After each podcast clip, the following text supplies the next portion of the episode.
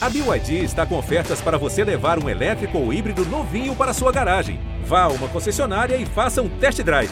BYD, construa seus sonhos.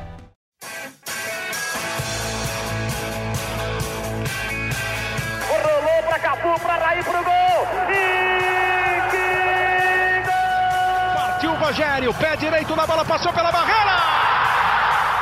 Gol! bola, posição legal. Mineiro bateu, bateu, bateu. Gol! Bom dia para quem é de bom dia, boa tarde para quem é de boa tarde, boa noite para quem é de boa noite. E se você está escutando a gente de madrugada, boa sorte. Eu sou o Leandro Canônico, editor do GE, e esse é o podcast GE São Paulo 101. Antes de apresentar os nossos convidados de hoje, do episódio 101 do podcast GE São Paulo, eu queria tomar a liberdade de ler um texto escrito por Leonardo Lourenço, de ontem para hoje, né, de, da última quarta-feira para essa quinta-feira, sobre o jogo do São Paulo contra o Ceará, São Paulo 1, Ceará 1 no Morumbi, praticamente liquidando qualquer chance de título que o São Paulo ainda tivesse, né? Mas eu acho que o texto que o Leonardo Lourenço escreveu, nosso Leozinho, ele resume o que foi a temporada do São Paulo. Ele resume o que é esse São Paulo. Então eu vou abrir aspas aqui para o Leozinho, vou ler o texto dele, apresento os convidados de hoje para vocês e a gente dá sequência ao nosso papo. Vamos lá. O erro injustificável de Thiago Volpe no fim do jogo contra o Ceará decretou o fim melancólico de uma temporada em que o São Paulo viveu a ilusão de que poderia enfim encerrar o jejum de títulos que já dura oito anos.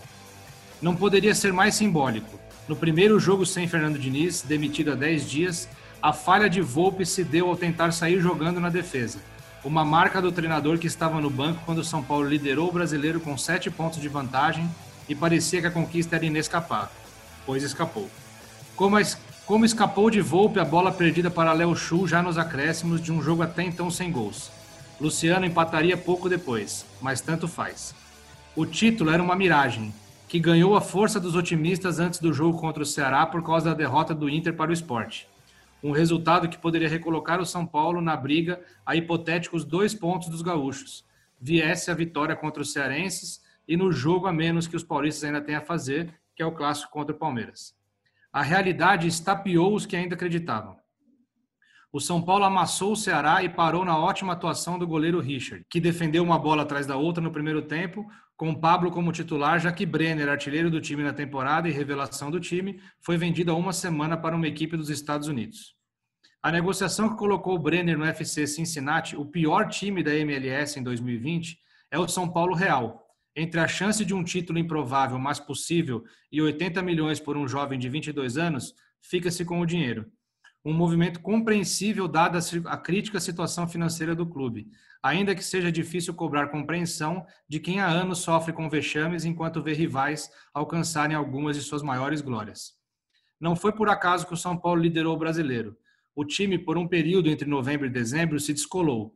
Com um elenco limitado, mas 11 bons titulares, conseguiu controlar problemas como lesões, suspensões e se manteve distante de surtos de Covid-19.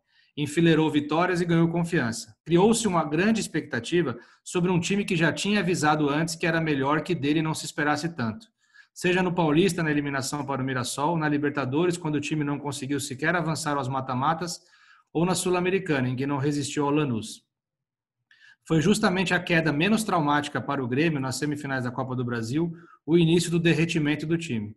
O São Paulo perdeu a alma, perdeu, perdeu e perdeu. São sete jogos sem vencer no brasileiro, um deles a humilhante goleada sofrida para o Internacional em casa, o 5 a 1 que tirou a equipe da ponta. Acabou 2020 para o São Paulo. A nova temporada começar assim que Hernan Crespo provavelmente for anunciado como novo técnico da equipe, o que deve acontecer ainda nas rodadas finais do brasileiro. O horizonte é nebuloso. Há muito pouco dinheiro e mesmo a venda de Brenner deve dar pouco respiro ao clube. 80 milhões representam apenas 46% da meta estabelecida no orçamento para negócios do tipo neste ano. Em março, segundo o mesmo orçamento, o clube começa a pagar uma dívida de 14 milhões que tem com o elenco por descontos feitos nos salários dos atletas em parte do ano passado por causa da pandemia. Imagina-se que Crespo saiba o tamanho da missão que aceitou terá que devolver o orgulho a um dos maiores clubes do continente, com poucos recursos e nenhuma paciência. Que não se iluda. Fecha aspas por texto do Léo Lourenço. E eu já vou direto com o nosso Marcelo Razan para dar as últimas informações do São Paulo. Seja bem-vindo, Razan, que hoje está acompanhado de Felipe Ruiz, o nosso Praz, e da nossa convidada de honra, Fabiola Andrade. Fala, Canas! Bem-vinda, Fabiola, de volta. Eu a vi na última quarta-feira de longe lá no Morumbi, trabalhando na transmissão do jogo, o nosso Felipe Ruiz. O textão editorial do Leonardo Lourenço reflete bem o momento do São Paulo e do sentimento do torcedor em 2021, principalmente, ano em que o time ainda não conseguiu vencer, vencer nenhuma vez, é o oitavo jogo seguido sem vitórias, é o maior jejum da temporada 2020-2021 do São Paulo, de um time que criou expectativa, iludiu e despencou para a quarta colocada, aquele roteiro que o torcedor já se acostumou nos últimos anos dessa fila de mais de oito anos sem títulos desde a Copa Sul-Americana de 2012. Para dar as últimas do Hernan Crespo, Canas e amigos e amiga Fabiola, é, o Crespo São Paulo, e até citando com justíssima, é, com justa menção honrosa a nossa querida Joana de Assis, que me ajudou na apuração. O São Paulo tem um acordo encaminhado verbalmente com o Hernan Crespo. É, detalhes macro da questão, tipo expectativa de tempo de contrato, dois anos, tamanho da comissão técnica, ele mais cinco profissionais. É, essas questões principais já estão superadas mas ainda tem definições a serem feitas, ajustes finais a serem feitos.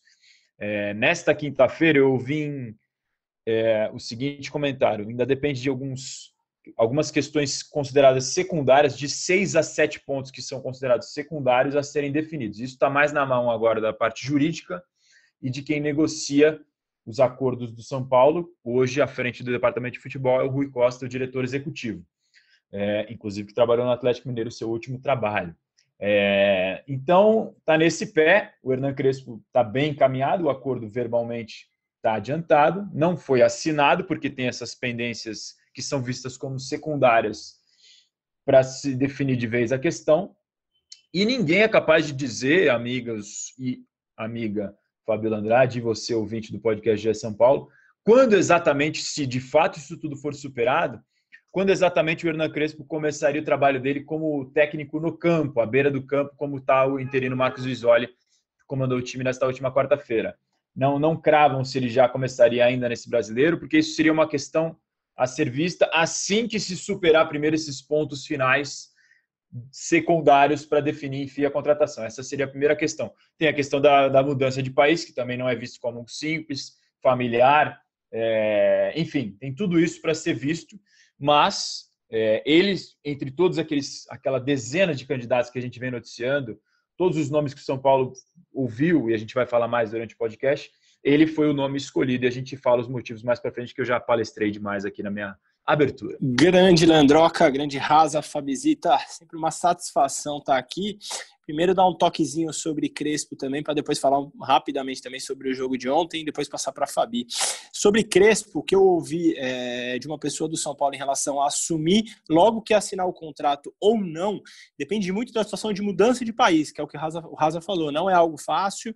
É, o próprio Crespo falou que queria ter um último momento ali é, antes de, de, assumir o São Paulo. Então é algo a se acertar depois que o contrato for assinado, né? Um contrato é, é, que foi muito debatido dentro do são Paulo. São Paulo viu vários nomes e, e, definiu pelo, pelo Crespo. Vamos, vamos ver quando que, que ele assume, porque está muito, muito encaminhado. Quanto ao São Paulo de ontem, é nada mais emblemático do que o jogo de ontem para definir o São Paulo na temporada. São Paulo fez um primeiro tempo muito bom, dos melhores dele no Campeonato Brasileiro. É, o jogo virou 0 a 0 mas poderia ter virado 2, 3 para o São Paulo. O Richard foi o melhor em campo. Um time que dominou tanto o Ceará conseguiu cair de rendimento no segundo tempo. E aí a gente lembra quantas vezes o Diniz respondeu em coletivo coletivas sobre a oscilação do time dele, sobre como que ele fazia um tempo muito bom e um tempo muito ruim. E ontem o São Paulo fez isso de novo, caiu de rendimento. O Ceará, antes do gol, já levava perigo, já teve algumas bolas perigosas próxima à área. E aí no gol, uma falha injustificável do Volpe, que também aconteceu outras vezes eh, na temporada. A gente lembra do jogo contra o Corinthians, que o Corinthians quase fez um gol assim na arena, num erro de saída do Volpe também. E depois o São Paulo conseguiu um empate num ato é, é, heróico e melancólico. É um gol importante, porque é um ponto, mas é melancólico, porque é um empate que tira o São São Paulo da briga pelo título e, e matematicamente não, mas a gente sabe que, que só um milagre dos milagres para colocar o São Paulo de volta né, é, ao título brasileiro. Então, assim, é um jogo muito simbólico, um jogo muito emblemático, um jogo que descreve tudo que o torcedor passou nessa temporada. É um filme de roteiro repetido e mais uma vez o São Paulino viveu isso contra o Ceará, né, Fabi? Por aí? Só, só antes da Fabi acrescentar, só incluir mais uma coisinha, pegando o gancho do que o Praz falou. Antes do, do, do, da falha do Volpe no gol, que é inadmissível, ele quase perde a bola num lance que dois jogadores do Ceará pressionam, ele consegue no limite nos dois lances e aí dá o passe. E mais um detalhe ainda para acrescentar, para dar a dimensão de como o caminho está completamente aberto do São Paulo para o Hernan Crespo, é que a seleção chilena, uma das um dos interessados no treinador argentino, anunciou um novo treinador na última quarta-feira, o Martim Lazarte. Então, é, o próprio Crespo disse na saída do Defensa e Justiça, entrevista à TIC Esportes da Argentina, que havia conversado com o São Paulo, com o Santos e com a seleção chilena. A seleção do Chile já anunciou o novo treinador. O São Paulo, como a gente já sabe, tem a faca e o queijo na mão, o caminho completamente aberto, assim como o microfone de Fabiola Andrade para falar hum. com vocês agora. Amigos queridos, é prazer mais uma vez estar aqui. Leandro, Razan, Felipe Ruiz. É, deixa eu ver por onde eu começo. Começo pelo Crespo. É, lá no Morumbi, a conversa era de uma expectativa dele ser anunciado ainda essa semana, né? A semana do jogo contra o Ceará, um otimismo muito grande de todo mundo lá. É, eu acho que perto dos nomes que, que, das entrevistas que foram feitas, o Crespo definitivamente é o mais interessante, porque o Crespo sabe quem é o São Paulo, né? Esse multicampeão argentino, não só com a seleção argentina, mas na, na, na Europa como atleta, ele definitivamente ele sabe o tamanho do São Paulo Futebol Clube mas talvez ele não saiba o que vive o futebol do São Paulo nesse momento, nesses anos todos, né? Então, essa é a minha preocupação. É claro que eu torço muito para que ele se revele um grande treinador, que ele ainda não é. Ele, é. ele é jovem, ele tem 45 anos, ele foi campeão agora pela Copa Sul-Americana e ele pode sim se tornar um grande treinador e tem o estilo de jogo que a diretoria do São Paulo curte, quer, né? Ele propõe o jogo, que é o que o Fernando Diniz também gostava e isso vem de acordo com o que a diretoria do São Paulo quer. Mas me preocupa ele chegar num clube, apesar de saber o tamanho do São Paulo, me preocupa ele não, talvez não saber detalhes do que vive o São Paulo nesse tempo todo. Quer dizer, ele vai chegar, ele vai olhar para o banco para fazer uma substituição e ele vai um Gonzalo Carneiro, né? Ele talvez ele não consiga entender ali que ele vai ter que trabalhar com o Toró, com o Galeano, com os garotos, né? Ele vai ter que se desfazer, tal, provavelmente São Paulo vai se desfazer do Daniel Alves. Ele não tem orçamento para trabalhar com o que o Fernando Diniz trabalhou. Né? O Fernando Diniz teve um, um, um elenco rico para poder trabalhar. Então, a realidade do Hernan Crespo vai ser muito diferente, porque a realidade do São Paulo vai ser muito diferente. A gente está falando aqui do, do, do, do um São Paulo diferente em 2021, porque o Leandro leu aí o texto maravilhoso do Léo, é, começa a pagar agora o que deve desde o ano passado, os cortes que foram feitos na pandemia. Me preocupa, gente, me preocupa mesmo a chegada de um treinador que talvez não saiba tudo o que ele vai passar por aqui. É essa é a minha colocação em relação ao Hernan Crespo e torço de coração para que tenha muito sucesso, como ele teve na carreira dele como atleta. Em relação ao time, Melancólico estar tá ontem no gramado, né, nessa quarta-feira passada aí no jogo contra o Ceará, porque eu achava, achei que o São Paulo jogou muito bem o primeiro tempo, como o Felipe falou, é, se não fosse o Richard, tinha feito dois, três gols ali, é, pare... jogava para ganhar, jogar, jogou para ganhar a partida. E, e, de repente não se encontra, né? Quer dizer, eu, eu até fiquei feliz, confesso, apesar de ser adepta do futebol. É é, do toque de bola, mas confesso que fiquei feliz de ver o Thiago Volpe fazendo transição direta. Falei, pô, finalmente, assim, quando precisa, gente, vamos jogar a bola para outro lado, porque é, tem isso também. Futebol tem que fazer leitura do jogo no momento, né? Se tiver apertando ali, tem que fazer é, é, a transição direta, enfim. Mas não, não funcionou. Lá na frente, Luciano perdeu gols que ele não perde, ele inclusive falou isso na entrevista, no intervalo ele saiu super chateado com o desempenho dele, e acho que autocrítica aí vale. O erro do Thiago Volpe é bizonho, é lamentável. Um goleiro do nível dele não pode cometer esse tipo de erro. E até o Ricardinho, comentarista do jogo, falou: o, São Paulo ele perde para si mesmo. Ele perdeu o título para si mesmo e ele continua perdendo jogos para si mesmo, com erros individuais e absurdos que não são permitidos no futebol profissional. Muito bom, Fabiola, Razanzinho, Praz. É... Desculpa, falei demais, né? Imagina que isso. Para variar, falo é... demais, gente. O espaço é. aqui é aberto. o... Eu, eu acho que, que o, o, Crespo, eu acho que ele tem, eu acho que avisaram para ele, né? Eu espero que tenham avisado para ele o tamanho do, da bronca que ele vai ter que encarar. Mas uma coisa até é, que eu estava comentando com o Razão um pouco antes, que eu, eu li nas matérias dele, né? O Razão fez uma matéria muito legal hoje sobre o que fez o São Paulo é, buscar o Crespo, e uma das coisas é que vê no Crespo a possibilidade de ele dar sequência ao trabalho do Fernando Diniz, que não foi ruim, né? O problema para mim do trabalho do Fernando Diniz foi ele ficar preso às convicções dele e nunca mudar. E o futebol você tem que mudar de acordo com o adversário. O Murici, que está lá agora como coordenador, sempre bateu muito nessa tecla, né?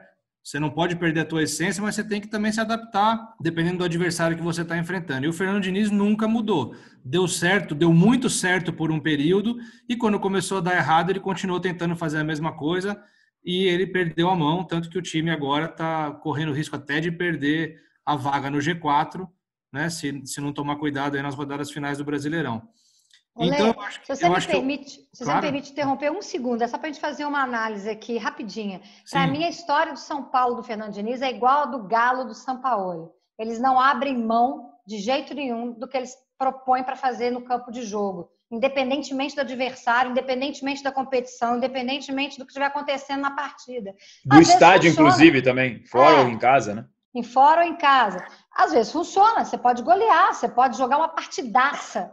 É. E às vezes é uma tragédia. O, du, o duelo contra o Grêmio talvez seja a maior prova disso, né, Fabi? Talvez seja quando o São Paulo precisou de um algo a mais, precisou de algo diferente, e o São Paulo perdeu para um time que soube jogar uma competição de mata-mata, soube jogar uma competição de Copa, né? Sim, com certeza. O, o, o que eu vinha falando, na verdade, é que o, o Razão escreveu sobre o, o que o São Paulo pensa para o Crespo, né? O que o São Paulo viu nele que acha interessante. E uma das coisas que o Razão colocou é que vê um técnico que não vai começar tudo do zero, não vai recomeçar tudo do zero, vai saber aproveitar pelo estilo que tem o que o Fernando Diniz deixou de bom, mas que faz uma, o termo que o Razão usou, né? Que faz mais a transição vertical, que é o que falta ao São Paulo.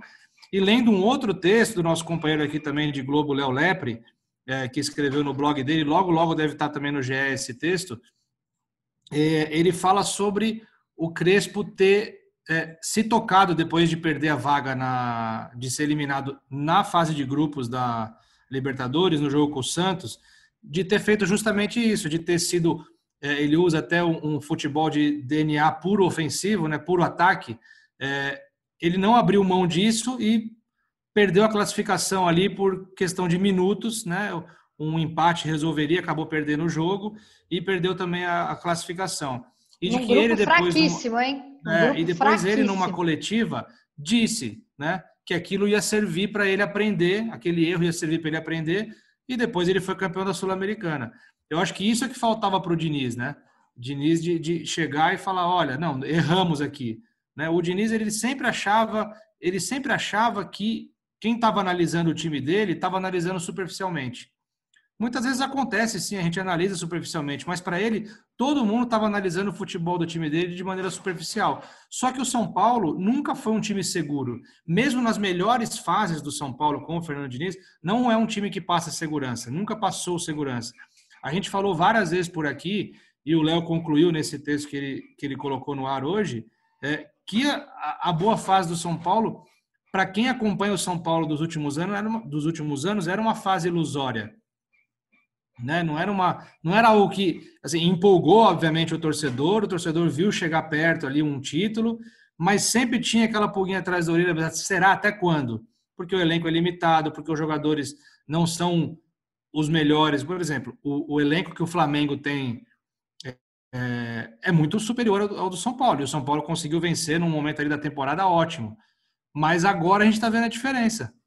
Né? O Flamengo, com o tempo, se acertou e pode ser campeão, inclusive ganhando do São Paulo no Morumbi com o Rogério Senna na última rodada.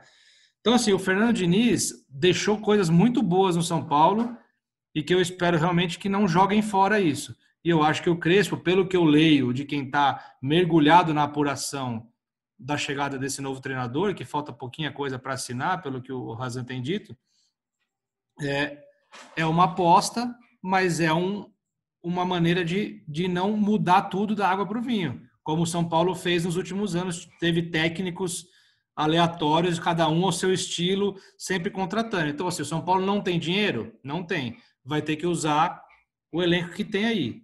Esse elenco deu certo nos últimos tempos com quem? Com o Fernando Diniz, que tem um estilo de jogo que, para quem acompanhou o Crespo, se assemelha com o do Crespo com uma diferencinha ou outra. É melhor pegar um treinador que seja é, nessa mesma linha do que numa outra, numa aposta para mudar totalmente o estilo de jogo. É, agora, uma outra coisa que estava no que o Razan disse e escreveu no, na, na, no texto dele sobre os motivos que levaram o São Paulo a buscar o Crespo tá a melhora, né, e, e de repente trazer um espírito mais competitivo aos jogadores. E isso a gente sabe que os argentinos fazem muito bem. Salve amigos do GE São Paulo, tudo bem? Léo Lepre falando aqui do La Pelota, do podcast aqui da casa sobre o futebol sul-americano. Sobre Hernan Crespo, possível próximo técnico do São Paulo, não dá para dizer que o Hernan Crespo, apesar do título da Copa Sul-Americana, já é uma realidade. É um técnico muito jovem, 45 anos, fez um bom trabalho no Defensa e Justiça, mas a gente também tem que considerar que o Defensa e Justiça é um time onde não existe a pressão. Ele chegou até a ficar oito jogos sem ganhar no Defensa e Justiça e nem por isso ele balançou no cargo ou a diretoria ameaçou tirá-lo, porque o Defensa e Justiça é um time que visa o lucro. Ele é comandado por um, uma espécie de empresário que gerencia grande parte do futebol argentino, também chileno, e tem um time na Espanha, que é o Elche, e o, e o é o Christian Bragernick, né, que é um, é um grande empresário do futebol argentino nesse momento. Então, ele teve a calma, a tranquilidade para colocar um trabalho em prática. Ficou oito jogos sem ganhar, mas foi campeão da Sul-Americana, fez uma excelente Copa Libertadores, acabou eliminado pelo Santos já no apagar das luzes. Num contra-ataque, quando o empate já favorecia o defesa, ele acabou tomando o gol no contra-ataque, perdeu por 2 a 1 ficou fora. Mas também tinha feito um grande trabalho no Banfield, só que os resultados não acompanharam. O time era muito elogiado pela forma como jogava ofensivamente, e é o jeito, esse é o DNA do Crespo. Ele gosta do time que propõe, o time que sai com uma jogada construída desde o fundo, mas no Banfield os resultados não acompanharam, ele acabou demitido. Eu acho que é, uma, é, é, é, é muito arriscado, tanto para o São Paulo quanto para o Hernan Crespo. As duas partes têm muito a perder também nesse, nessa, nessa, nesse negócio, né, nessa nova oportunidade de trabalho, mas como também tem muito a ganhar. Então, fica a esperança de que é, venha realmente o Hernan Crespo, porque se fechar, a gente pode esperar boas entrevistas, um técnico muito esclarecido, de boas sonoras, estudioso do futebol, apaixonado pelo que ele faz, e eu acho sim que ele tem muito a deixar, muito a ensinar para o nosso futebol, tá ok? Crespo foi um baita jogador, né? Tá ali, a gente vê ali que ele, se, se puder, de repente ele pode até entrar em campo fazer uns golzinhos, vai fazer mais que o Pablo, né?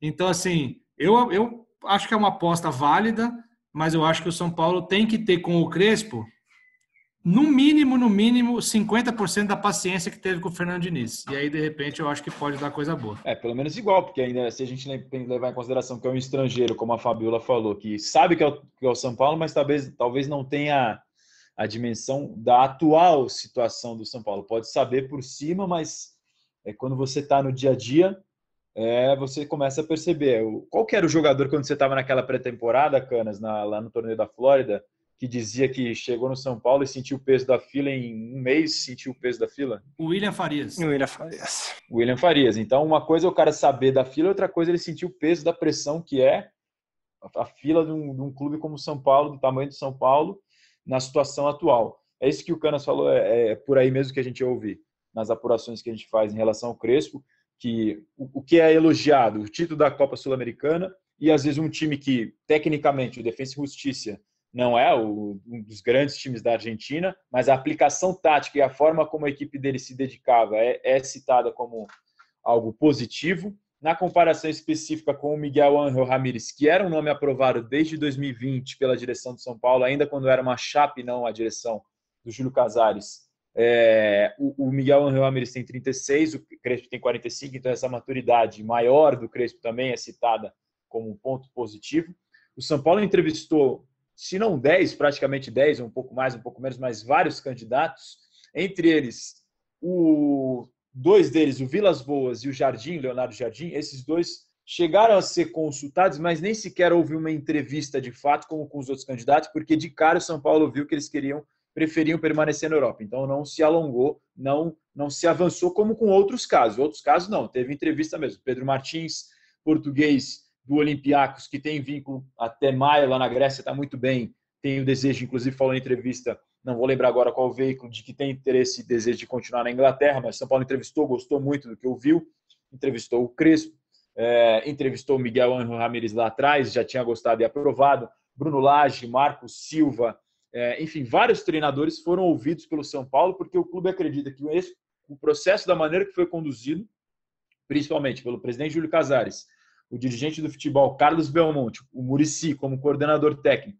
e agora nesse segundo momento, com o Rui Costa participando da negociação, já costurando o, o acerto financeiro, o clube acredita que com esse processo você diminui a margem de erro na escolha, porque você pesa os prós e contras dos candidatos, avalia o que, que vale, o que, que não vale e toma uma decisão. São Paulo fechou um filtro em três, depois dessas entrevistas, que foram esses que a gente já mencionou, o Miguel, o Pedro Martins e o Crespo, só que desses três, o Miguel tem aquele acerto com o Internacional antigo, do ano passado ainda, foi posterior a essa primeira conversa do São Paulo com ele, que foi entre setembro, agosto, outubro, não vou saber precisar o mês exato, mas o Internacional vem depois e faz esse acerto verbal. O Pedro Martins, como eu falei, tem esse vínculo com o Olympiacos até maio, ele não pretendia abrir mão, e o São Paulo não, também não tem esse tempo para esperar até maio. No caso do Miguel, até poderia se cogitar esperar o fim do Brasileirão para ver se o Abel com o Inter vai ficar ou não vai, porque tem essa possibilidade aí, né, no ar, algumas pessoas se perguntam se de fato o Abel vai sair caso fosse campeão, o Flamengo agora chegou, enfim. É uma questão que também o São Paulo não, não pensa em esperar, porque o brasileiro acaba dia 25 e o paulista começa dia 28. Então, o Crespo, já fora da Defesa e Justiça, era a opção, além da, de financeiramente ser compatível com o que o São Paulo imagina que é possível pagar, dentro do seu orçamento, por essa questão de também ser um cara que pode aproveitar o processo do Diniz, e aí eu dou um exemplo, por exemplo, que foi citado para mim, do Diego Aguirre. Muitos torcedores, pô, não vai ir atrás do Aguirre? O Aguirre foi técnico do São Paulo em 2018. Não, porque o Aguirre representaria uma quebra na, na mudança de estilo de jogo muito radical em relação ao Diniz. O Aguirre é um treinador que tem um estilo de jogo mais reativo. Aquele São Paulo de 2018 ganhava sempre na conta do chá, é, 1x0, 2x1, competitivo, muito competitivo, mas com um estilo de jogo diferente. Então, o Aguirre sequer foi um dos nomes entrevistados, só para deixar claro mas foi citado como um exemplo de alguém que tem um estilo muito antagônico ao que se procurava num treinador que propõe o jogo, como é o caso que se, se espera e imagina do Crespo. Mas principalmente essa questão que o Canas levantou foi o que eu vi também, é que acredita-se que ele pode trazer esse espírito competitivo e que um estrangeiro, um argentino, tem uma visão mais imparcial do que está acontecendo no São Paulo para ser o agente principal dessa transformação que o clube tanto busca levando sempre em consideração a fila de títulos de oito anos e, os, e as vaciladas, se a gente pode chamar assim. É difícil, até o próprio clube não consegue muito mensurar o porquê do São Paulo na hora H, quase sempre nos últimos anos, não consegue, decepciona, seja em mata-mata, Copa Sul-Americana, Lanús, Mirassol no Paulista, fase de grupos da Libertadores do Binacional, mais para trás Bragantino, Copa do Brasil, e aí tem vários exemplos seja agora no Campeonato Brasileiro. E antes de eu terminar minha segunda palestrinha, eu queria deixar uma pergunta que eu, que eu pensei enquanto a Fabíola e o Felipe estavam falando.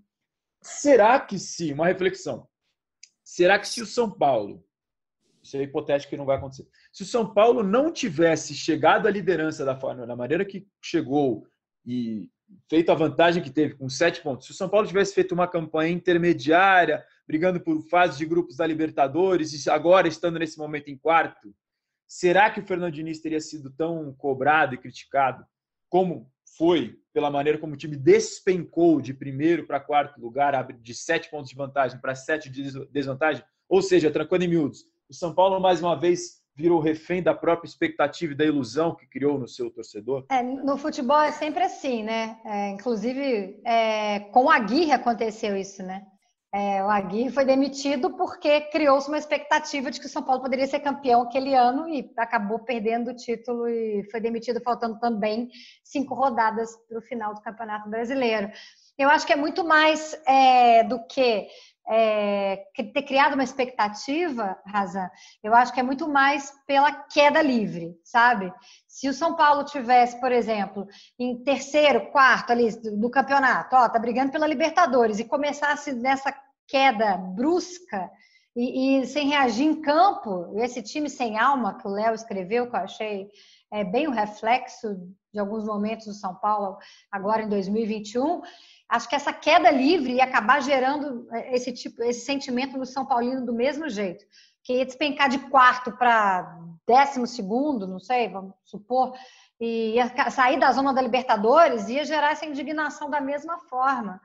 É, o, que, o que me assusta, e no futebol é, é, diferente dos outros esportes que eu acompanho, esportes olímpicos, assim, porque tem muita paixão envolvida, muitas outras coisas é, extra-campo também, mas é, é, me assusta essa queda livre sem controle. É um, é um, é um barco à deriva, assim.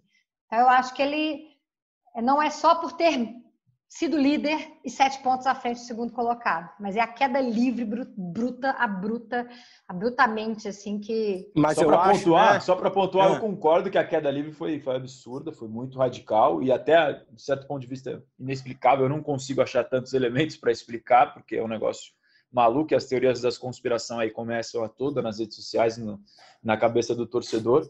É, mas eu acho que é, é, é impressionante como como, como as coisas mudaram da noite para o dia, parece, né? Porque 26 de dezembro, o São Paulo estava prestes a virar o ano na semifinal da Copa do Brasil, na liderança do brasileiro, torcedor vislumbrando ali até o título muito próximo. E a gente está no fim de janeiro, agora começo de fevereiro já, terra arrasada, parece. Impressionante como o futebol vira rápido. Você vai gostar do meu comentário agora, cara. Diga, diga, Se diga. Se a diga. gente que viu tudo tá achando estranho, você imagina o Lucas Penteado que entrou no confinamento do Big Brother. Ah, São é Paulo na liderança. Ele ficou saiu... assustado, ah, né? Saiu Não, assustado. E, e, e, Lucas Penteado. Se tivesse aquela brincadeira assim, porque tem que ter essas, né? Tipo, o cara tá lá confinado, não sabe de nada que tá acontecendo. Verdadeiro ou falso? O cara entrou no programa, São Paulo era líder com sete de vantagem. Aí o Thiago Leifert vira para ele e fala assim: Lucas Penteado, o São Paulo não vence um jogo há oito rodadas, soma do Copa do Brasil e Brasileiro. Foi eliminado pelo Grêmio, demitiu Fernando Diniz e é o quarto colocado do Brasileirão. Verdadeiro ou falso? O que você, Canas, diria lá dentro no BBB? É, conhecendo bem o São Paulo, eu diria que é verdadeiro. Pô, em cima disso tem um relato legal. Um amigo meu, São Paulino, assim como o Canas, tem um, os amigos São Paulinos também, me mandou uma muito legal que o ano preferido dele dos últimos do São Paulo é 2017. Falei, como assim, né? Aí ele me explicou. Em 2016, o São Paulo foi à semifinal da Libertadores, criou uma expectativa enorme e caiu para um Atlético Nacional ali que talvez nem fosse tão favorito quanto o São Paulo. Em 2018, o Agui criou uma expectativa enorme de título e mais uma vez o São Paulino terminou iludido. Em 2019, o São Paulo chega à final do Paulistão contra o Corinthians com chance real de quebrar o, o, o jejum de títulos e perde para o Corinthians dentro da Arena Corinthians. E agora, em 2020, teve esse, esse, esse fato com o time do Diniz. Em 2017, o São Paulo estava lá atrás, brigando contra o rebaixamento, o Hernani chega, o time dá, dá uma guinada motivacional e o São Paulo termina no meio de tabela para cima, ali próximo é, à zona de Libertadores. Eu acho que é o ano que o São Paulino terminou mais feliz. Como que é louco, os últimos, como que são loucos os últimos tempos do São Paulino, né? É, o ano mais feliz dele foi um ano que ele conseguiu fugir do rebaixamento com tranquilidade. Os outros, ele foi guinado por uma expectativa que não foi correspondida. Isso é muito maluco.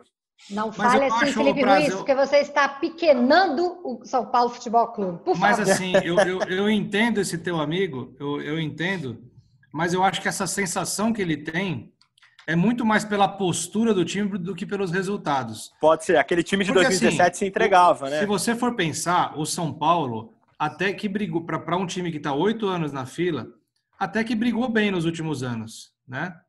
Brigou bem. Teve ali o risco em 2013, que chegou o Murici e salvou, teve o risco em 2017, mas outros times que viveram esse mesmo jejum esses mesmos problemas acabaram rebaixados.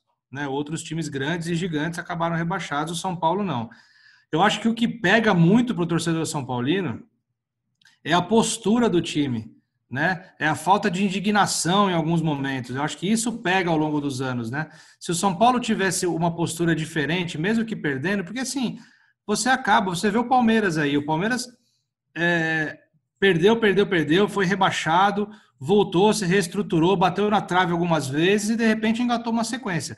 Não tem como você voltar a ser campeão sem você ficar um ano ou outro batendo na trave e, e, e, tendo tropeços, assim, hora aqui, hora ali. O problema é que o São Paulo é tropeço atrás de tropeço e com requintes de crueldade, com a, aquela eliminação para o Lanús, por exemplo, teve gente que criticou que o GE usou a palavra vexame, é, porque o São Paulo ganhou, lutou, mas ali é requinte de crueldade, é, é, é a cara desse São Paulo, entendeu? É um time que faz o impossível, né? E por um vacilo, por um apagão, toma um gol que elimina. Sabe? É um time que perde para o Mirassol é, com um jogador que estava treinando lá e os caras chamaram o cara para fazer compor o elenco e o cara fez dois gols, entendeu? É, é, são essas coisas que vêm minando a confiança do torcedor São Paulino no time. Né? Porque se você pegar é, e analisar os campe... as temporadas do São Paulo nos últimos anos e ver colocação em brasileiro, é, chegou ali em quartas de final, em semifinal, chegou em semifinal de Libertadores, é até ok. Né? Tem um monte de time grande que também não ganha todo ano, que também está numa. que também já passou por fila, mas assim, o problema é a postura, né? É, é, é a forma como perde, né? É a forma como. O, o, o, o gol do Ceará na quarta-feira, com o Thiago Volpe fazendo aquela, aquela coisa horrorosa ali, que foi perder aquela bola, foi sem sentido, né? Nos acréscimos, né? O time vindo da, da, da sequência que está vindo de, de, de, problemas, de derrotas, de eliminações, de perder um título que estava na mão, ele tentar aquele drible ali é de uma irresponsabilidade. Eu não acho que ele tem que ser é, expulso do São Paulo, o torcedor vai já para o extremo, né? Eu acho que ele tem que ser responsabilizado pelo que ele fez. Ele fez muita coisa boa para o São Paulo também. Mas ali, naquele lance, foi de uma irresponsabilidade sem tamanho, assim.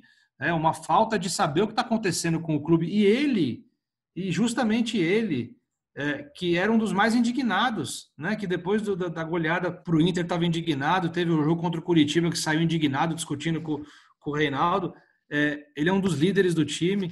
Então são essas coisas, essa postura, essa, essa, essa apatia que às vezes toma conta do São Paulo, é que eu acho que faz esse teu amigo ter essa sensação de que 2017 foi o, o, ano mais interessante ali, porque acabou em paz, né? Acabou. Eu, é, e, e, assim, aquele time, se você for ver, foi um time que demonstrou muita entrega do meio do campeonato para o final, né? Foi um time que venceu vários jogos em que ele nem jogava tão bem. Eu lembro de um jogo contra o Cruzeiro no Morumbi, que São Paulo não fez uma boa atuação, mas conseguiu um empate heróico ali, 2 a 2 com o Hernanes. Foi 3 a 2 aliás, com o Hernanes tirando da cartola grandes lances. Só aproveitar, deixa para responder a pergunta do Raso, eu não tenho dúvida nenhuma que se o Diniz fizesse uma campanha regular estivesse hoje em quarto colocado, com 59 pontos, com um time não oscilando tanto, ele não, não seria tão questionado como foi, talvez até estivesse empregado.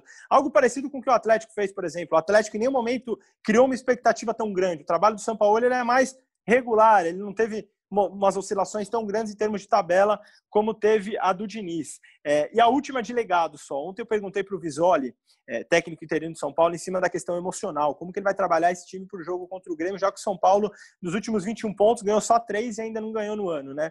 E aí ele, ele respondeu, claro, falou que, que os jogadores estavam muito tristes, sentiram muito e tal. Só que uma parte da resposta é bem interessante. Ele fala assim: um ano e quatro meses não são dez dias, que é o tempo que ele teve para preparar o clube para o jogo contra o Ceará. Ou seja, é, é muito importante saber o quanto que vai ficar para o próximo técnico. Por isso que a escolha de São Paulo ela é acertada, o Crespo, no sentido do que o Raza falou, de ser um técnico com ideias parecidas, de ser um técnico que pensa futebol de forma semelhante.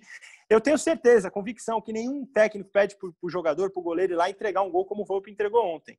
Ele pede para o goleiro tentar sair jogando e, numa situação extrema, quebrar a bola. Tenho certeza que o Diniz também pede para o Volpe em situações extremas quebrar, só que a prioridade é por sair, como também deve ser com o Crespo. Ele também gosta da jogada construída, só que eu conversei bastante com o Léo Lepre hoje aqui na TV, como o Razan falou, ele talvez seja um pouco mais objetivo, talvez goste de um futebol que chegue mais rápido à área adversária. Às vezes o Diniz, o time do, do São Paulo do Diniz, ficava um minuto, dois minutos com a bola, a gente lembra do gol contra o Palmeiras, que foi trabalhado pelo time inteiro. Era algo que ele gostava muito de ver, todos os jogadores tocando na bola, talvez o Crespo é, opte por um futebol um pouco mais é, vertical, um pouco mais incisivo. Mas eu acho que a escolha é acertada nesse sentido, de você buscar um técnico com ideias semelhantes, com ideias parecidas. A gente vê aqui no Brasil o Palmeiras que vai de Luxemburgo para Mano Menezes. É, o próprio São Paulo, que já foi de Osório para Balsa, depois para Gui, poucos clubes conseguem criar uma identidade e guiar um norte ali. Acho que é interessante nesse sentido, porque como você falou, Leandro, o trabalho do Diniz tem bons pontos, né? Então é interessante que o próximo técnico veja isso e saiba adaptar ali ao elenco que tem. Como eu estou reflexivo, Canas, e estava ouvindo atentamente as ponderações dos amigos, e vou, e vou complementar o que eu tinha falado sobre a campanha do Diniz, talvez ter virado refém da própria expectativa. Eu abri aqui o nosso guia do Brasileirão, do GE, pré-campeonato brasileiro, e queria ouvir dos amigos se vocês lembram qual era a opinião de vocês, por exemplo, antes do Campeonato Brasileiro. O que vocês pensavam que o São Paulo ia brigar antes do Brasileirão? Vocês lembram o que vocês imaginavam, projetavam para esse elenco do São Paulo? Libertadores. Vaga na Libertadores. Libertadores. Vaga na Libertadores. Canas também? Ó, também, Libertadores, Libertadores. Ó, aqui no guia do GE, que tem, uma, tem um critério de avaliação de várias pessoas que participam, né, quando a gente faz, dos 20 clubes da Série A, tem alguns quesitos: foco, elenco, momento, retrospecto, casa e finanças. O primeiro nessa pontuação geral, cada, cada quesito tem um peso, é o Flamengo, como principal candidato ao título no guia do Brasileirão do GE que a gente fez pré-campeonato. O segundo é o Palmeiras. O terceiro é o Grêmio. Vocês sabem onde o São Paulo está nesse guia aqui? Sexto lugar. São Paulo está em sexto, atrás de Flamengo, Palmeiras, que é Grêmio, é Atlético ter, Mineiro. É Corinthians, o Corinthians estava na frente do, do, São Paulo no guia aqui. E o São Paulo em sexto lugar. O São Paulo hoje é o quarto, não é isso? Quarto colocado com 59 pontos. É o quarto, pontos, mas já não. Dois à frente do Fluminense. Ele já tá Ou no, seja, ele, ele já está no, o, o, São Paulo já está num flerte com o sexta, com a sexta colocação, que é um flerte mais empolgante do que do Arthur com a Carla Dias. Aí foi bem na referência. Que referência, amiga. Aí foi bem na referência. Que não é aquele flerte que empolga o público, né? Não é exatamente, aquele flerte que, que, dá audiência, que chama o torcedor, que faz a é. vibração crescer no coração, não é verdade? Agora. Tá, tá, tá muito longe do beijo do Gilberto com o Lucas, né? Tá exato, exato. Não é um Gilberto e Lucas Penteado. Não é. Numa escala Gilberto e Lucas Penteado, você é Carla Dias e Arthur, então, aí no flerte. Sem querer sair desse não, clima Paulo, de amor. O São Paulo vai cair mais ainda, cara, porque não vai. Calma, São... calma. Não, só, só para complementar. O São Paulo em quarto lugar, tá? E estava em sexto ali no nosso guia. No guia a gente coloca um carimbinho assim. O que, que é o time? É o Flamengo estava candidato ao título. Palmeiras, candidato ao título. Grêmio, candidato ao título. Atlético, candidato ao título. Corinthians, candidato ao título. São Paulo pode surpreender. Surpreendeu tanto positivamente que chegou a ser líder, né? Não, surpreendeu, surpreendeu dos dois tanto, jeitos. Surpreendeu e, e depois voltou a surpreender. Esse é o, é o pode surpreender ao quadrado. Ele é... Exatamente.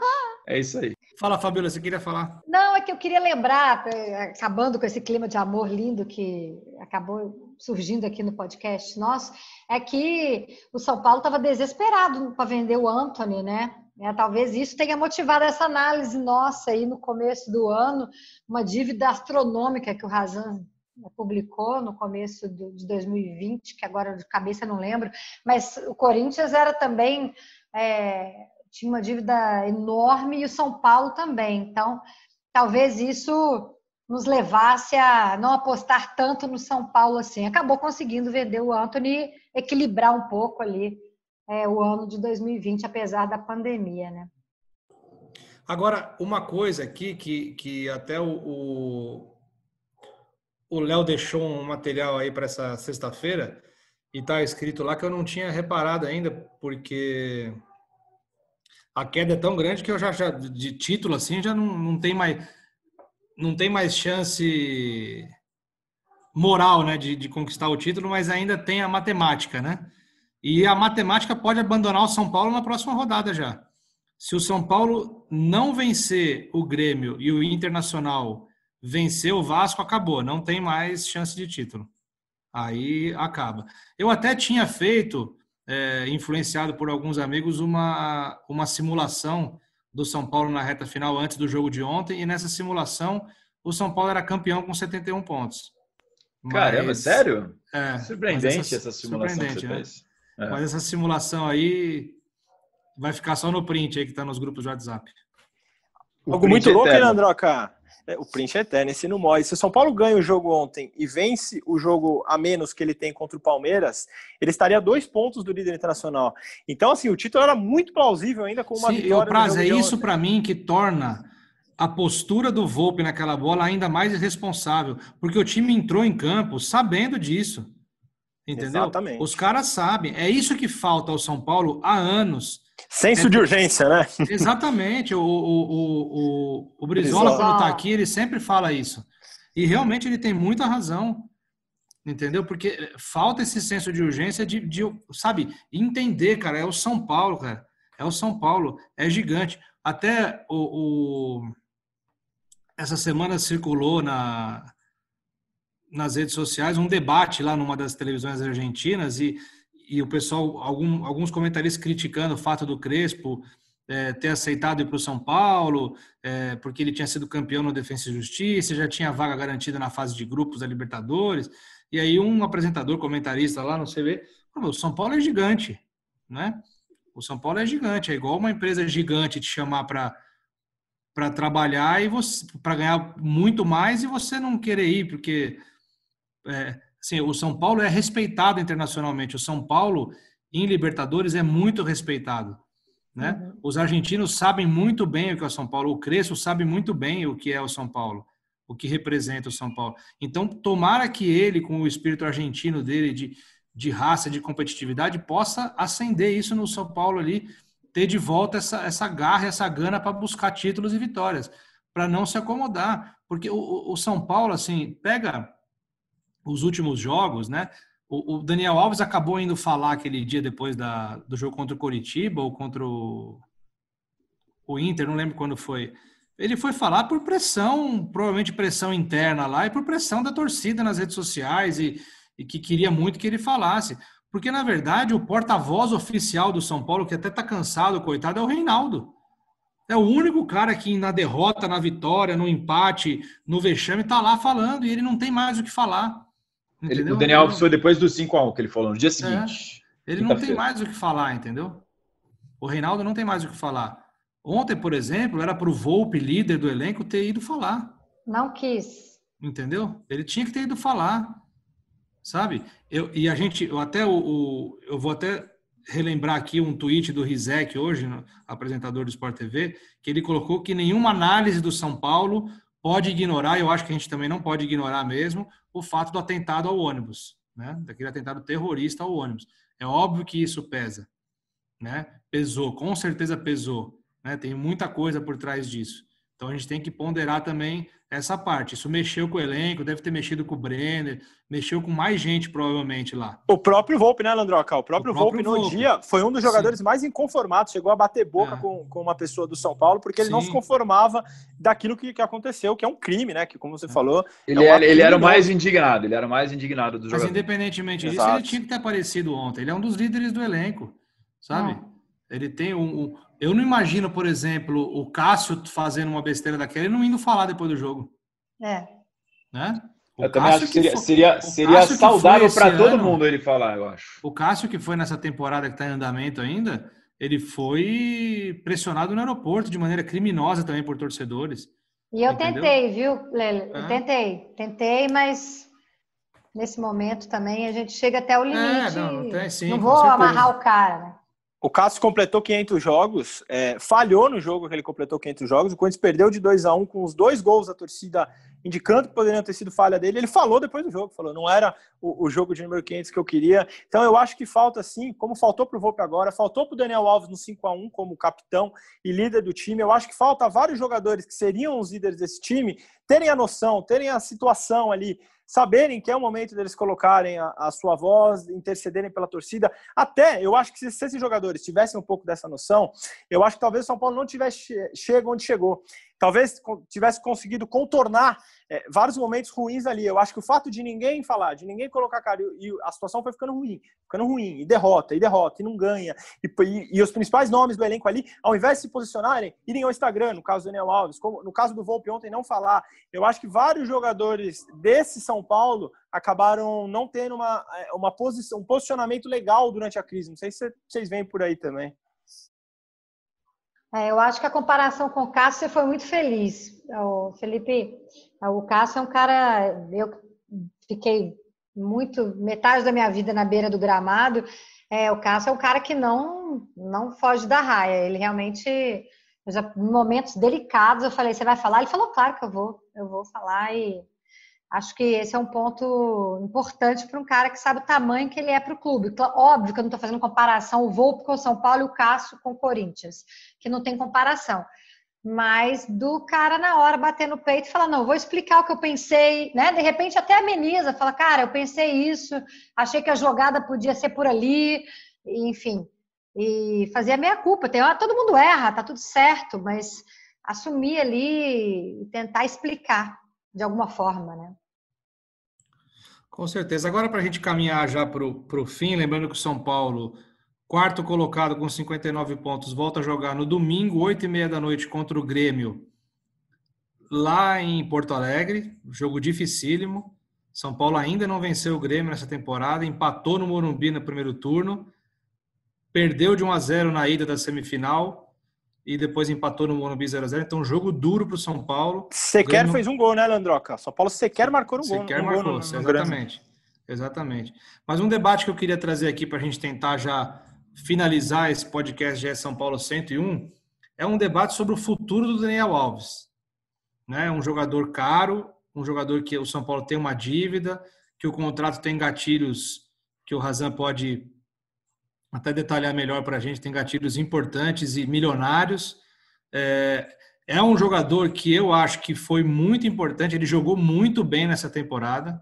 Ele em alguns momentos carregou o time nas costas, nos momentos, nos melhores momentos do São Paulo, é, em jogos decisivos ali contra o Flamengo, principalmente ele foi muito bem. Ele foi é, em outra, naquela arrancada também do Brasileirão, ele foi muito bem e assim como o time, ele caiu de produção é um jogador que eu acho útil. Eu gostaria de, de, de vê-lo mais tempo no São Paulo, mas existe aí, parece que paira sobre o São Paulo uma desconfiança ali meio que velada em relação ao futuro do Daniel Alves no São Paulo, seja por conta da nova diretoria, ou seja por conta de contrato, de questão salarial. O que, que tem por aí, Razan? Qual que é, o que, que você escuta nos bastidores do São Paulo sobre o Daniel Alves e sobre o futuro dele? Então, tem dois fatores aí, né, Leandro? Três, na verdade. Um é a mudança de gestão, a gestão do presidente Leco com o Raí e o Alexandre Pássaro no departamento de futebol, que fecharam e viabilizaram a contratação do Daniel Alves. Dois, é a mudança na comissão técnica. O Fernando Diniz, todo mundo sabe que era super bancado pelo Daniel Alves, e até o, que, até o momento, pelo menos que eu tenha visto, não houve nenhuma manifestação do Daniel Alves sobre, sobre a demissão do Diniz. Eu não vi desde que ele foi demitido semana passada manifestação dele sobre isso. Imagino que ele deve ter sido um dos caras que mais ficou chateado ou que não gostou disso, mas isso é só uma imaginação baseada na obviedade que era a defesa pública que ele fazia, inclusive nessa entrevista coletiva que você mencionou, quando ele falou que o trabalho do Diniz era espetacular e que, como ser humano, todo mundo deveria conhecer o Diniz para que as pessoas seriam melhores. E três, o, o fator financeiro. São Paulo tem uma dívida importante, milionária com o Daniel Alves, tem valores pendentes para serem pagos que foram combinados no contrato. É, então, sim, o futuro dele é um tanto quanto nebuloso mesmo, do São Paulo em 2021. Eu te diria que se chegar uma proposta na mesa do São Paulo que seja convincente para a diretoria, não vejo uma, uma porta 100% fechada para isso, não. É, não tenho nenhuma informação de proposta que tenha chegado ou que vá chegar, mas estou desenhando um cenário hipotético. Se chegasse uma proposta na mesa da diretoria de São Paulo pelo Daniel Alves, acho que ela seria sim analisada justamente por todo esse contexto que eu acabei de descrever, num orçamento de 2021 que é curto.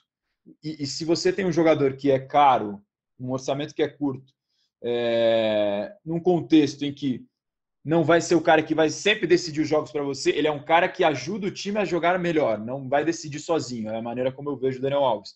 Ele torna os jogadores à sua volta melhores, coletivamente ajuda muito. Mas se você tem a conclusão de que, pelo que ele, o custo-benefício não está mais valendo a pena, se tem uma possibilidade de sair, se tem uma proposta, eu acho que essa possibilidade seria analisada. Não estou dizendo que isso está na mesa no momento, porque eu nem sequer tenho informação de proposta. Lembrando que o contrato dele é longo, vai até 2022, então tem mais dois anos de contrato. O Daniel Alves, se eu não estou enganado, está com 37 anos de idade. É, não é um jogador já novo, embora se cuide muito bem fisicamente, sempre foi elogiado pelo profissionalismo, pela, pelo porte físico, pelo condicionamento, exatamente 37 anos. Então a situação é um tanto quanto incerta. Tem contrato, o, o Júlio Casares, presidente, chegou a dizer que contavam com ele, que era o camisa 10, capitão do time. Publicamente, acho que nem, como, tem, nem haveria outra forma do presidente se manifestar, afinal de contas, é mesmo o camisa 10, o capitão e o principal nome do São Paulo, até internacionalmente falando, maior campeão da história do futebol em títulos. Só que, num novo momento, com uma nova comissão técnica, com uma nova gestão, com um orçamento menor, é, eu não sou capaz de cravar que ele fica até o fim do contrato por tudo isso, pela dívida que existe, pelo orçamento que é pequeno, é, bem menor em relação aos últimos anos. 2019, São Paulo gastou muito dinheiro, inclusive contratando o próprio Daniel Alves. Então, por tudo isso, não me surpreenderia se chegasse uma proposta e ele saísse. Eu não ficaria surpreso por todo esse contexto. Fabiola, sua opinião.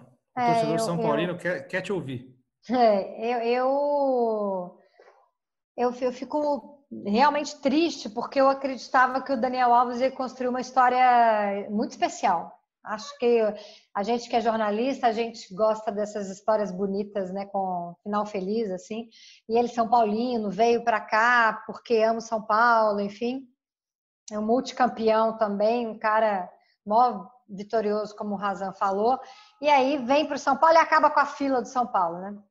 mas eu não acho que, que não, não, acho que a história vai terminar assim. Acho que vejo uma necessidade do São Paulo enxugar mesmo é, as dívidas, o de, de, enxugar no elenco, enxugar. Isso, isso, é, isso Fabio, desculpa te interromper, isso é fato. São Paulo precisa e vai Exato. diminuir o gasto com a sua folha salarial geral do departamento de futebol. O objetivo talvez até tentar reduzir de 10% a 20% no custo geral. Aí não é só jogadores que eu estou falando.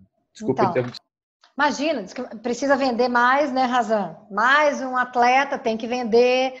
Enfim, eu acho que o, Daniel Alves vai acabar deixando São Paulo também. E, é, é, acho que é uma questão de, financeira, oh, Lê. Acho que é uma questão financeira mais do que técnica e de, de dedicação, porque eu, eu vejo ele uma entrega muito grande, vejo mesmo. Acho que ele ele fez tudo o que podia ali, apesar de particularmente sempre preferir o Daniel Alves na lateral. Assim, eu, eu não curti essa ideia dele jogar no meio de campo.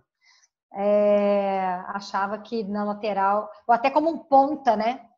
Podia jogar ele e Juan Fran. Sempre curti o Daniel Alves jogando mais pelo lado do campo, porque é muito diferente com um jogador que jogou a vida inteira pelo lado jogar pelo meio.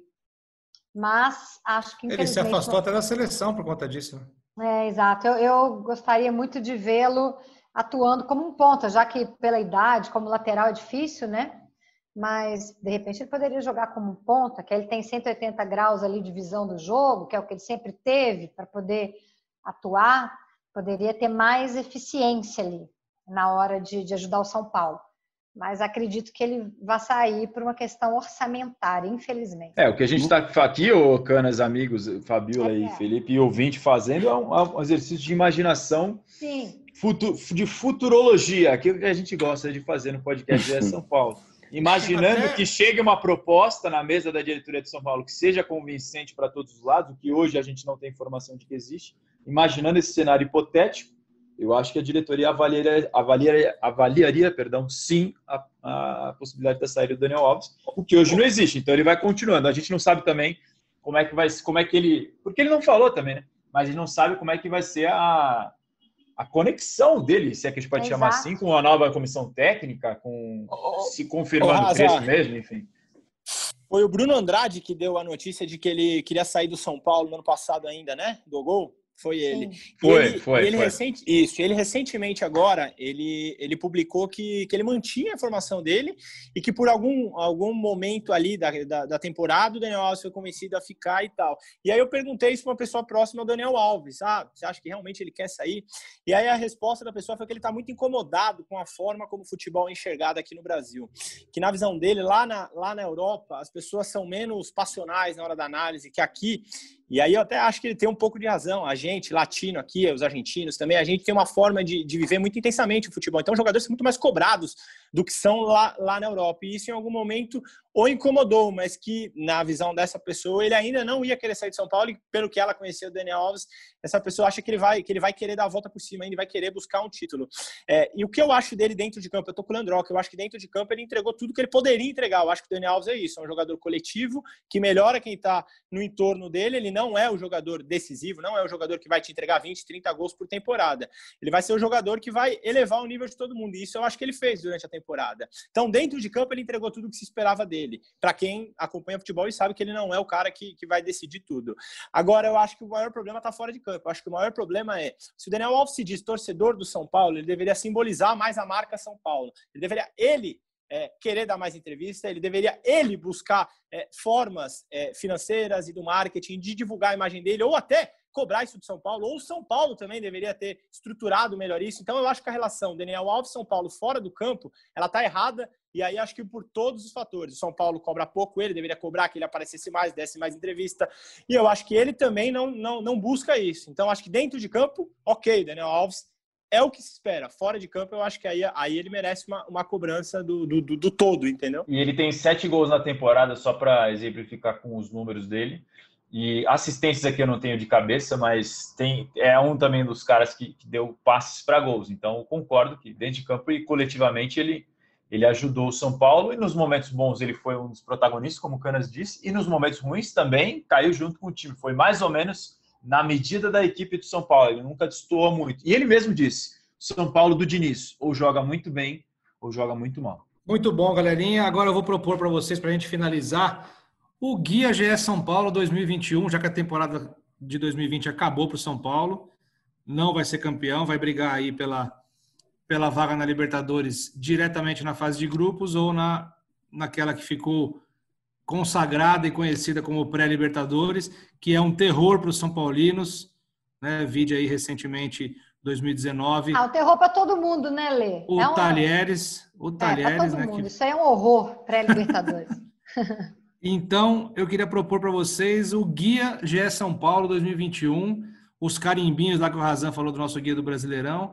E eu já dou o primeiro carimbo aqui. A temporada 2021 do São Paulo é pode surpreender. Se para negativo ou, negativamente ou positivamente, só o tempo dirá, mas pode surpreender.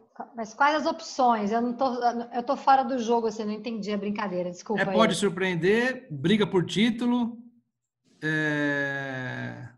vai ser rebaixado. Eita. Aqui, ó, ó, ó, tem aqui, ó, candidato a coadjuvante, tem os do meio Não. da tabela ali. É... Risco de Z4, isso pensando no brasileiro, tá? Pensando no brasileiro de uma forma geral. Risco de Z4, candidato a coadjuvante, pode surpreender, candidato ao título e candidato a Libertadores. Putz, mas aí vamos partir do pressuposto que o Hernan Crespo, que, né? Acho que tá para fechar aí, né? Partindo do pressuposto que tá chegando o treinador. Sim. Então vai brigar pelo título. Eu sou otimista nato. Otimismo nato, hein, Fabi? Vai lá, vai sair da fila São Paulo. 2021. Eu tô Chegou com o a hora. Assina embaixo. Acho que São Paulo, no máximo, pode surpreender.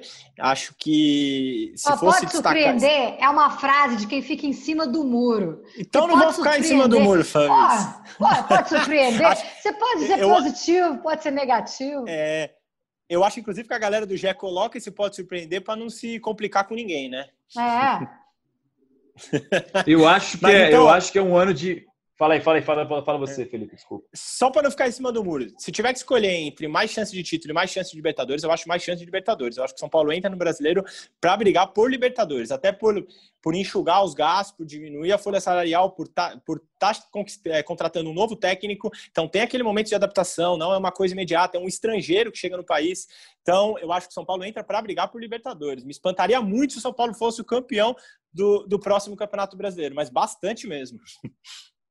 Para mim, para mim é candidato a meio de tabela, pensando no, no cenário que se desenha hoje. A gente está gravando dia 11 de fevereiro, com redução de orçamento, com treinador novo chegando, com possibilidade de saídas do elenco, reformulação, é, treinador que vai chegar na primeira temporada dele trabalhando no futebol que é completamente diferente de todos os outros. A gente sabe como é que é o calendário do futebol brasileiro, ainda mais para um treinador estrangeiro que tem eles não estão acostumados com essa, com, essa, com essa cultura de campeonato estadual que a gente tem aqui.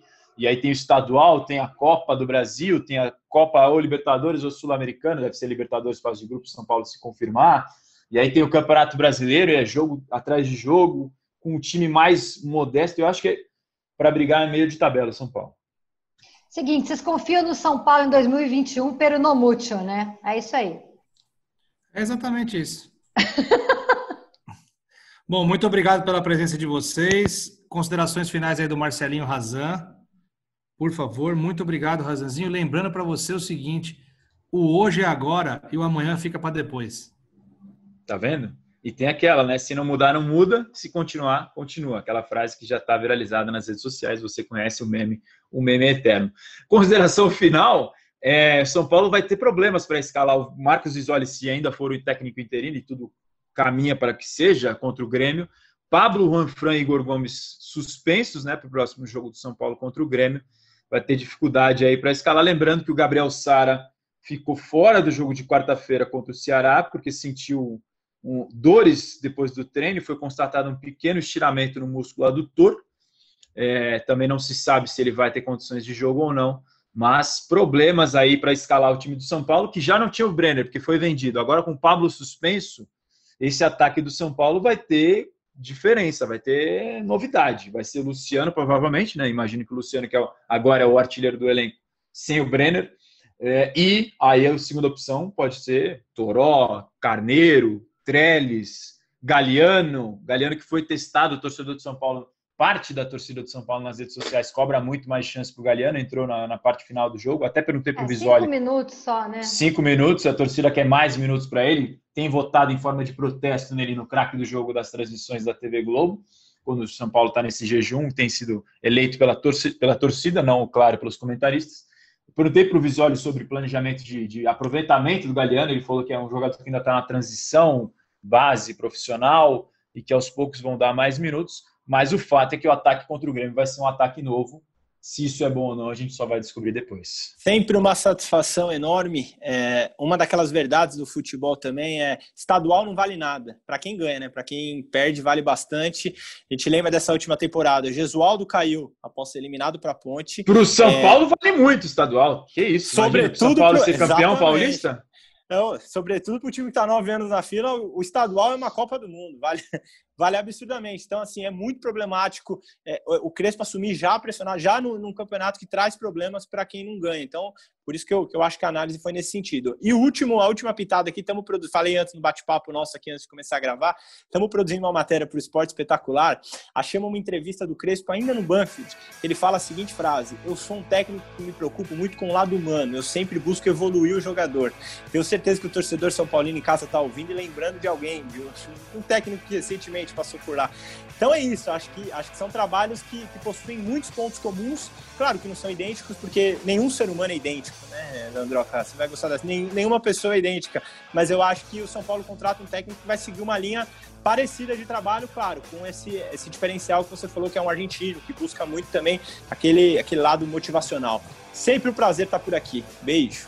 O microfone é teu, Fabiola Andrade. Hum, uma honra estar aqui, adoro esse podcast, estava ansiosa pelo convite. É, o futebol, nesses mais de 20 anos, eu aprendi que ele é feito de muito trabalho, muito planejamento, organização e do imponderável. Se o imponderável estiver ao lado do São Paulo de Hernan Crespo, a gente pode ser surpreendido novamente. Quem sabe, né? Pode ser um 2020 bem mais feliz e mais consistente.